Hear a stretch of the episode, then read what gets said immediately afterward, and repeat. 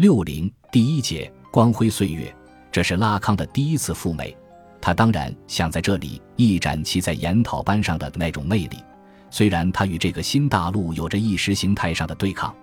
在会上，他做了题为《论作为容摄他者性的结构是任何主体的先决条件》的报告。这个冗长而且拗口的题目就足以让美国人无所适从，而其对语言主体的位置、弗雷格的算术基础的解释，更是令美国人听得一头雾水。尽管相对于拉康在巴黎的演讲而言，他只能算是一个入门版。不过，这些美国人与精神分析共同体没有什么关系，也就不会受到精神分析的建制政治的干扰。他们只是把拉康看作一个运用结构主义的方法去重写精神分析学的理论家。拉康的理论化虽然有些过分，让他们看到了结构主义和精神分析学的缝合带给批评领域的前景。他们将把这种方法广泛运用于文学批评和艺术批评中。从美国回来后不久，拉康的《文集》由色一出版社出版，算上1932年出版的博士论文。这是他面对公众发表的第二部作品。编写这个文集的想法，早在1963年6月就有了。当时，色一出版社的编辑拉康曾经的分析者弗朗索瓦瓦尔希望拉康把自己的作品辑录成集出版，以扩大影响。拉康起初还有些犹豫，他受着两个强迫性的观念的影响：一是总担心别人会窃取自己的思想。将时间性的口头语言变成空间性的书面语言，会使这种窃取变得更容易。再就是他对文字这一特殊的能指服总有一种不信任。他后来称书本是一种 publication，两个法语词 publicly 和 publication 的组合，大约可译为文字垃圾。对书本的这种不信任，也许还隐含着担心别人会对他的作品做出误读。最后，在瓦尔的坚持下，拉康总算答应了出版的请求。但他表现的还是很消极。两年过去了，记录工作并无多大进展。直到一九六五年，保罗利科事件的出现，才让拉康最终下定决心，将自己的作品交付给精神分析共同体以外的世界。事件的起因很简单：一九六五年五月，保罗利科研究精神分析学的专著《论阐释》出版，在书中。利科依据阐释学的精神，对弗洛伊德的思想进行了系统的批判性阐述。虽然源自于现象学的阐释学在这时的巴黎学术市场已非主流，但该书出版后还是受到学界和社会公众的推崇，成为一本畅销书。立刻与拉康于1960年在埃伊组织的一次以无意识为主题的学术会议及波纳瓦法尔会议上相识。那时的利科在学界已颇有名气。于是拉康邀请他去参加自己的研讨班，立刻答应了。虽然利科根本听不懂拉康讲的那些技术性很强的东西，但他还是坚持了一段时间。此后的五年间，两人关系一直都很密切。直到《论阐释》出版后，形势发生了变化。利科在他的书中提到了拉康对弗洛伊德著作的阅读，但并未给予拉康所期待的那种评价。也丝毫未提及他出席了拉康的研讨班，这令拉康十分恼火。他觉得自己成了剽窃的受害者。拉康的信徒更是激愤，纷纷撰文攻击利科的不良行径，令利科百口莫辩。立科事件令拉康很受刺激，他决定立即着手将自己的东西整理出版。终于，一九六六年十一月。长达九百多页的文集，作为拉康主编的丛书弗洛伊德领域的一种由色一出版社出版。文集共收录作为精神分析学家的拉康一九三六至一九六五年的各类文章二十八篇，有曾经发表的，也有从未刊行的。但几乎所有的文本这次刊印时都经过了拉康的润色和修订，这得感谢瓦尔出色的工作。他自一开始就决心把这本书做成一本学术经典。拉康的修订都是在他的要求下进行的，除对每篇文章进行修正以外，拉康还给一些文章附加了说明性的文字，解释文本的产生过程。另外，他还为文集的出版写了两篇东西：卷首语和关于我的经历。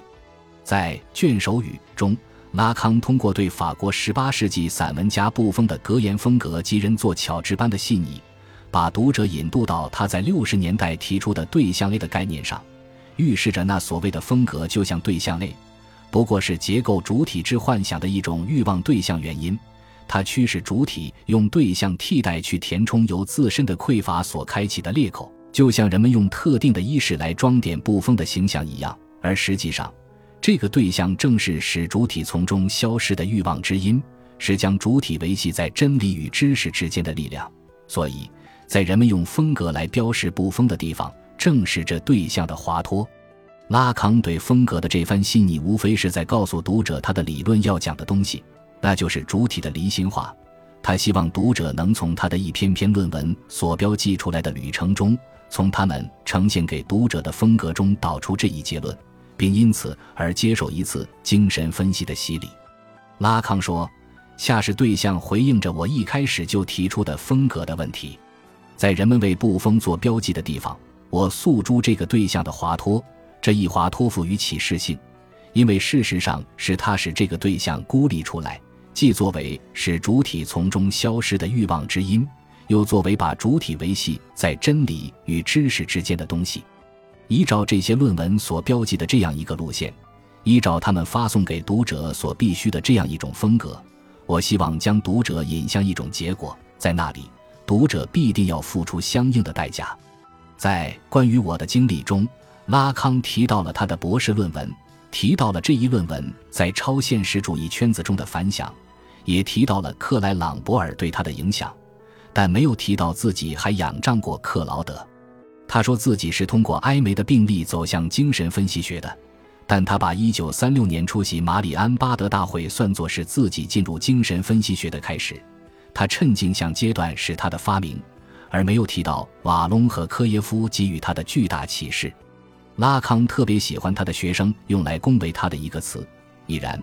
意思是说他后来的理论已然蕴含在早期的思考中。在卷首语中，他使用了这个说法。在关于我的经历中，他又不无谦虚地提到了这一点，并告诉人们，他在三十年代的文章中就已经提及了语言的问题。这个发现让他相信主体的经验是精神分析工作的唯一素材。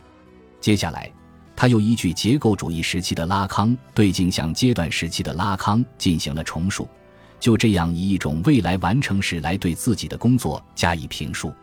可以看出。拉康坚信自己早在三十年代就已然是一个成熟的结构主义精神分析理论家。他对自己的学术履历的描述是想象性的、修辞性的，其意义是依据事后效果而回溯性的建构出来的。也正是基于这样一个回溯性的建构的意图，拉康在文集的编排上颇下了一番功夫。所收入的二十八篇文字，并没有完全依照时间顺序排列。首先。在卷首语之后，便是一九五六年发表于《精神分析学》第二期的关于被窃的信的研讨班，而这个文字稿是根据前一年研讨班的讲演内容修订而成的。拉康把这篇文字置于卷首，既是为了让读者提前预期到一种理论的成熟状态，也是为了给读者提供一个分析性的诱惑。引诱读者依据五十年代中期的拉康及结构主义的拉康去阅读五十年代以前的拉康及现象学的拉康。对于拉康的这一诱惑性的预期行为，瓦尔起初并不接受，但拉康坚持如此。最后，瓦尔只好妥协，但要求拉康另写一篇导论性的文字说明自己的意图。于是，我们现在看到，在那篇文章的后面。拉康附上了一篇题为“括号中的括号”的文字，而这篇文字又是在引诱读者依据六十年代中期的拉康去阅读五十年代中期的拉康。在“括号中的括号”中，拉康以重叠加括号的形式对前面阐述的象征界的结构图式再次进行重述，以此来说明主体不过是能指的链条在象征界运作的效果。象征界作为绝对的他者，以其数量有限的或然性法则主宰着主体和主体间性的性质。在这一重述中，拉康引入博弈论、概率论、控制论的概念对象征域的可能组合的链条进行分析，然后结合爱伦坡的故事，或者说通过把那个故事读作一个博弈游戏来对此加以说明。科学性的这一运用乃是拉康给读者设下的埋伏。即要求他们以未来的拉康去阅读过去的拉康，因为他在最后说，在按照书面语的要求对口语原稿进行重新整理的时候，他忍不住对在那时就已经提出的某些观点做了进一步的发挥。而他在这一回溯中对象征界的能指法则的数学化或形式化，乃是为了让读者在这里去预期他后来的思想发展。他相信，通过一种历史的伪装来模糊能指概念的特性，对学生来说是做作的。我只能希望我没有这么做，不会令他们怀着失望回忆到它。这不正是希望读者按照已然的回溯方式去阅读吗？另一例典型的年代导错就是有关镜像阶段的那篇文字。在编辑文稿的时候，拉康翻箱倒柜也没有找到1936年的文字稿。这个遗失的对象对象的遗失，也许跟那个无意识主体当初在国际精神分析共同体中所遭受的诞生创伤有关。但遗失的被窃的信文字，终归要回到他的目的地1949年。他以另样的面目重新出现在那同一个共同体的面前，而现在，在一九六六年，他要反扑性的具有或攫取当初的那个位置，缝合那个时间逻辑的裂缝。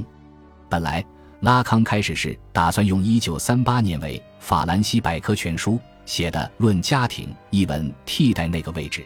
因为他在那里对镜像阶段有一个扼要的叙述。但瓦尔不同意这么做，他觉得。论家庭太缺乏拉康主义的气息，的确，那篇文章的弗洛伊德主义太过国际化了，克莱因主义和心理主义的味道太重了。最后，他们决定采用1949年的版本镜像阶段，并将其置于1936的超越现实原则和1948年的精神分析中的亲灵性之间。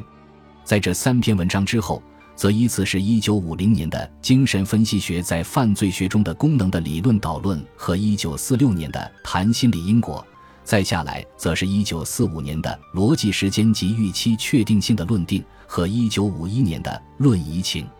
这一系列的年代导错都说明了一点：拉康极力以这种历史伪装的方式把自己的思想系统化，让自己的理论呈现出早熟的征兆。不管怎样。有关被窃的信的讲演，就像是拉康思想发展中的一个扭结，一个缝合点，因此和卷首语一起被置于卷首的位置。在他之后，历史的帷幕将渐渐拉开，并且是一幕接着一幕的拉开，幕间将不时的出现旁白，他们都写于一九六六年，以引出下文。一篇关于我的经历过后，是七篇写于三十至四十年代的论文。接着又是一篇，终于问及了主体，引出著名的罗马报告及五十年代以后的文字。再下来又两次穿插针对某些文本的补充说明。就这样，前后三十年在不同场合，针对不同听众或读者宣讲的近三十篇东西，被拉康以其拓扑学的方式连缀成一个相互缝合的整体。但总有一个东西要从这缝合中溢出，那就是拉康的欲望。作为理论大师，作为学派领袖，作为研讨班导师，作为唐以后的分析师，被确认的欲望，更确切地说，这些东西正是激发拉康的欲望的对象 A，是他的欲望之因。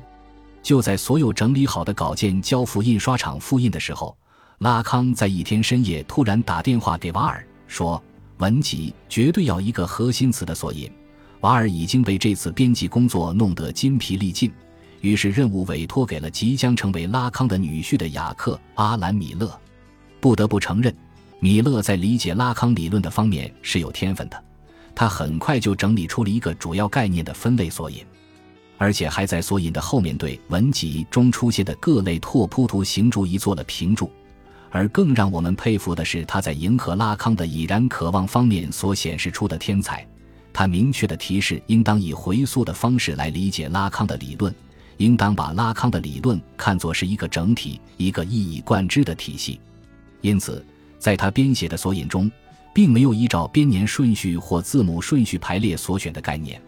而是按照一个结构主义的拉康体系，以一种重叠环绕的缝合术，把每个概念置于其与整体的结构关系中。这样，在他的阐释下，拉康理论被分成五个大的方面，每个方面又由一些主题或分主题构成。概念则被分配在主题之下，有时同一个概念或主题因语境的不同而被置于不同的结构关系中。在此，我们有必要看一下米勒所阅读出来的这个拉康，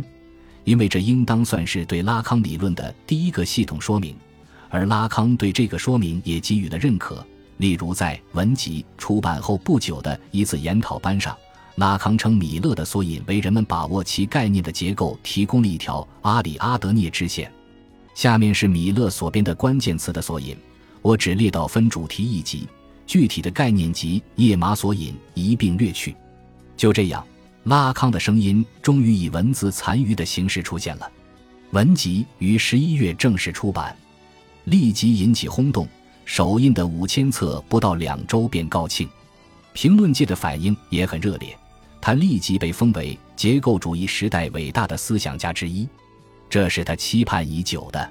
需要顺便提及的是。六十年代中期是法国结构主义运动的巅峰时期，其标志性人物的代表作品大都是在这个时候出现的。一九六四年列为斯特劳斯的《神话学》第一卷《生时和熟时》出版，接着在一九六六年和一九六七年又分别出版了第二卷《从蜂蜜到烟灰》与第三卷《餐桌礼仪的起源》。一九六五年，阿尔都塞的《保卫马克思和阅读资本论》出版。一九六七年，德里达的《论文字学：声音与现象和书写与差异》出版。一九六六年更是结构主义出版业的滥觞之年，